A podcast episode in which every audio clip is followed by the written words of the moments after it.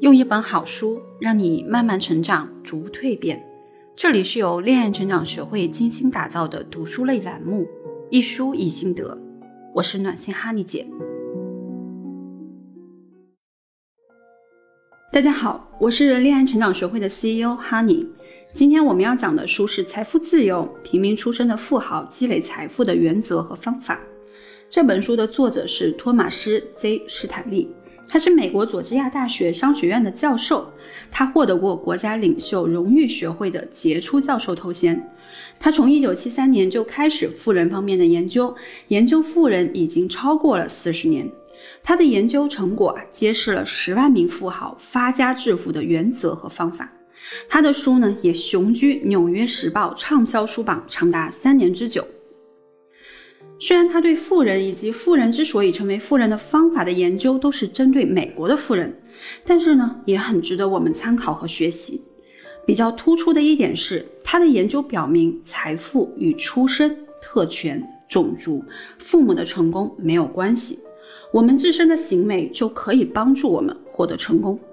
我们先来看一下大家对富人的普遍误解，比如说，有钱的人高调，喜欢展示财富。我们也经常在媒体和电视上看到啊，富人喜欢晒爱马仕的包包、豪车、别墅，用美金来点雪茄、名牌加身。其实这些都是不够准确的。大部分的富人可能会更加的低调。富人呢，也不止住在富人区，高档住宅里住的呢，也不一定是富人。即使他们经常分享自己的经验，但是他们的财富积累的秘密啊，依然是秘密。他们信奉的是不入富才能致富。书里提到一个例子，一对富翁夫妇去做投资，投资顾问就和他们说啊，在我们这里理财，你可以获得更多的特权，比如说参加上流社会的派对呀，对高档的别墅有优先的购买权呐，等等。但是没有等这个理财顾问说完，这对夫妇就打断了他。他们建议这个理财顾问去了解一下百万富翁的生活。他们只是想找一个理财顾问，帮助自己打理闲钱，对那些高调光鲜的生活并没有太多的兴趣。这也是很多富豪内心真正的想法。再比如说，很多人觉得富人就是魔鬼，那越来越多的富豪其实很担心媒体把他们描述成为魔鬼的。虽然在一些富豪的家庭里，确实会有一些品行不端的人，但是绝大部分的富人还是遵纪守法的。他们以合法的方式在创收，并且诚实和正直与财富是紧密相关的。责任心和诚实也是他们成功的要素。他们的一些公司啊，就是为了给大家提供便利的，以客户的利益为主的价值观，也在帮助他们成功。那再比如说，觉得别人因为掌握了更多的优势才能成为富豪。这本书的作者在调查当中啊，他也发现百分之五十一的人以为别人因为掌握了优势才能成为富豪，百分之五十的人呢认为普通人没有成为富豪是出现了自己无法掌控的情况。但是事实是什么呢？我们发现啊，事实是百分之八十的美国富豪都是白手起家的。并且百分之九十五的富豪认为自制力是他们经济成功非常重要的因素，百分之八十八的富豪认为勤奋工作是非常重要的基础因素。那看来啊，富人和普通人想法可能真的不太一样哈。之前一些人也确实对富豪是有误解的。那么我们说的富豪，他们在日常的生活和工作当中到底是什么样的呢？我们来看看作者给那些净资产达到三百五十万美元的人总结的特点。他们的画像啊是这样的：百分之八十的富翁认为伴侣在他们通往成功的路上扮演了非常重要的角色，教育对他们的成功起到了重要的作用。百分之九十五的人都拥有大学以上的学历，百分之八十的人一周基本上工作四十五个小时。那我们算上假期的话。大概是每天要工作六到七个小时。那如果我们不算假期，他在工作日的时候在工作，那一天工作的时间大概是在九个小时。他们的生存靠自己的奋斗，只有百分之十的人呢获得过亲人的馈赠。接近九成的人对当下的生活是很满意的，每天的睡眠时间平均是在七点六五个小时。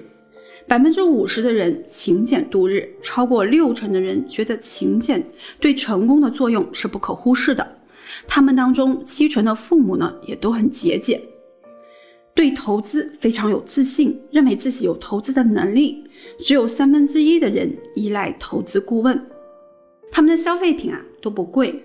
牛仔裤最贵的是五十美元，最贵的太阳镜是一百五十美元，最贵的手表居然是三百美元。他们经常开的车是丰田、本田、福特这些普通的车，车龄呢也基本上是在三年以上。那看完这些画像，我觉得大部分的富豪真的是很低调踏实的，生活也是认真的、朴实的，一步一个脚印的。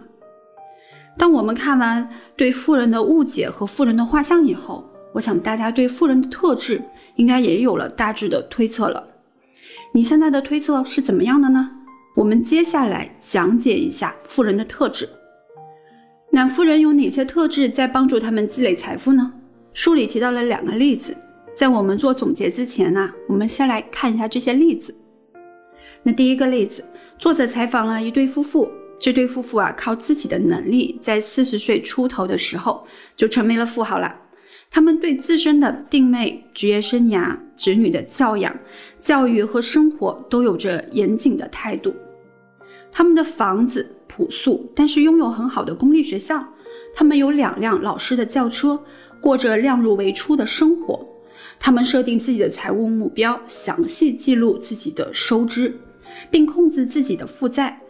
在崇尚消费至上的时代啊，他们依然保持着自己的消费方式，最终获得了财务上的成功。第二个例子啊，是作者采访了一位企业主，这位企业主来自一个不知名的大学，而且学习的成绩在大学是排在班级后面的。那我们在其他的一些研究数据当中啊，也会发现很多的富豪，他们的成绩大多数都排在中等，甚至是后面。那这并不是说你的成绩不好，你就有大概率会成为富豪，而是在说成绩不是你成为富豪的阻碍。这位企业主也提到，毕业以后他参加工作，后来他创业了，现在他发现啊，很多名校的毕业生都在为他工作。那相对于这些名校的天之骄子，他有哪些特质呢？他说他在学业上虽然有所欠缺，但是他在自制力、正直、进取心、冒险精神、判断他人的能力、同理心、社交能力上都很出色。他还具有出色的领导能力。其实财富的积累是一场马拉松，富豪呢也曾经遭遇过失败，但是他们善于总结，从失败中能够爬起来。他们坚毅、有计划、有自制力，对社会和周围的人。都有责任心，这让他们在人群中逐渐的脱颖而出，不断的积累自己的财富，最终能够实现财务自由。那他们即使到达了普通人无法企及的高度，依然过着简朴低调的生活，依然能够努力的去工作。今年我也和八九年前的同事聚会了一次，我发现这几年大家的变化都还蛮大的。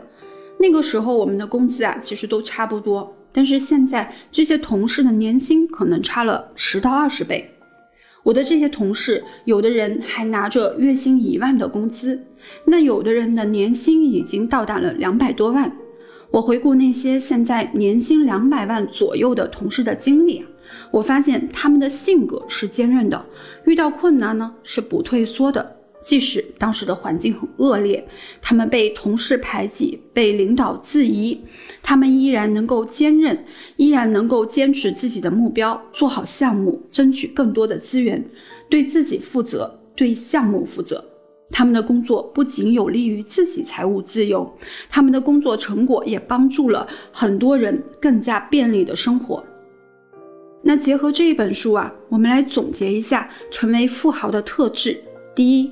有自制力，能延迟满足；第二，正直诚信；第三，有进取心；第四，遇到问题保持坚韧，遭遇失败不会被打倒，善于总结，能够再次出发；第五，能够做有利于他人、有利于社会的事情；第六，有目标，并且有实现目标的计划。如何让自己也拥有这些特质呢？感兴趣的朋友可以联系我的小助理“恋爱成长全拼零零六”，让我们一起来探讨。看完这本书啊，我发现很多道理其实都是相通的。佛教当中的索达吉堪布在博客当中也提到过财富。索达吉堪布啊，写过很多本我们耳熟能详的书籍，比如《苦才是人生》《做才是得到》等等。他在博客当中啊是这么描述财富的：如今很多人的因果观念都比较差，不明白自己为什么贫穷。其实就如同一个父母所生的两个孩子，一个好好读书，成长之后有智慧；一个不好好读书，长大之后找不到工作。二者的命运有天壤之别。同样，我们一生当中如果能够勤于布施，就会有财富；但如果特别的吝啬，理所应当就会变得贫穷。所以，我们希求因应该比希求果更加的重要。当你拥有财富的时候，理应知道财动摇无实质，广做布施，造福众生。那我之前在节目里也讲过稻盛和夫的《活法》这本书，书里写到了心想事成的秘密。首先，我们要有梦想；另外，我们要多做有利于他人、有利于社会、能造福社会的事情。那我们在行事的过程当中，也要付出不亚于任何人的努力。看完这本书，也可以发现，其实普通人并不是出任了 CEO、嫁入豪门，你才能成为富豪。成为富豪在于你的目标、计划、努力、选择、量入为出、节俭、会理财。我们努力一点，踏实一点，多学习一点，对待这个世界更加善良一点，也许你就会过上。你想要的美好生活，成为富豪，取得事业的成功如此，我们生活也是如此。良好的人际关系，幸福的家庭，一切都可以通过方法获得。有目标，能发现问题，问题就解决了一半；有目标，想要解决问题，问题也就解决了一半。有一句话想送给大家：念念不忘，必有回响。只要百分百的确信自己可以找到方法实现目标，你就能到达成功的彼岸。让我们都以此来自勉吧。好啦，今天的分享就到这里了，非常感谢你的收听。如果你想锻炼自己的自控力，找到自己的特质并放大特质，你可以联系我的助理“恋爱成长全拼零零六”，找到老师，借用老师的眼睛来看到更全面的自己。